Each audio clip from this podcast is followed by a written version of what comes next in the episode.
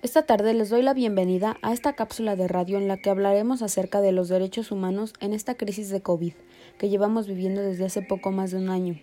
Y debido a esto todos tuvimos que hacer un cambio drástico en nuestra vida diaria, alejándonos indefinidamente de personas con las que convivíamos diariamente, como lo eran compañeros de la escuela, profesores, compañeros de trabajo, amigos, familia, etc. Este distanciamiento social y en parte también encierro nos ha afectado bastante social, económica y psicológicamente. Y no solo eso, obviamente también nuestra salud se ve muy involucrada, porque cada que salimos a la calle corremos el riesgo de contagiarnos y contagiar a las personas que viven con nosotros. Como ya mencioné, esto que estamos viviendo nos está afectando de muchas maneras y se ven involucrados nuestros derechos humanos.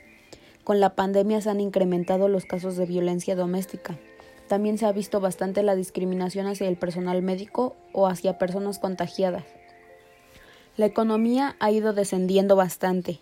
Muchísimas personas se quedaron sin empleo y por lo tanto no tienen cómo satisfacer sus necesidades básicas. Michelle Bachelet es una alta comisionada para los derechos humanos y menciona que en varios países, particularmente de Europa, se han tomado varias medidas para proteger los derechos de los trabajadores y así disminuir el número de personas desempleadas y anima a que los estados con recursos suficientes tomen las mismas medidas. También la Declaración Conjunta de los Expertos en Derechos Humanos de la ONU mencionó lo siguiente.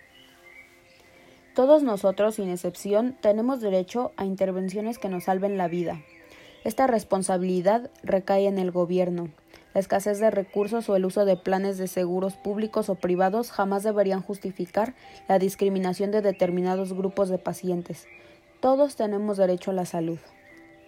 Y quiero utilizar esto de conclusión porque estoy totalmente de acuerdo, aparte de que señala brevemente lo que antes mencioné.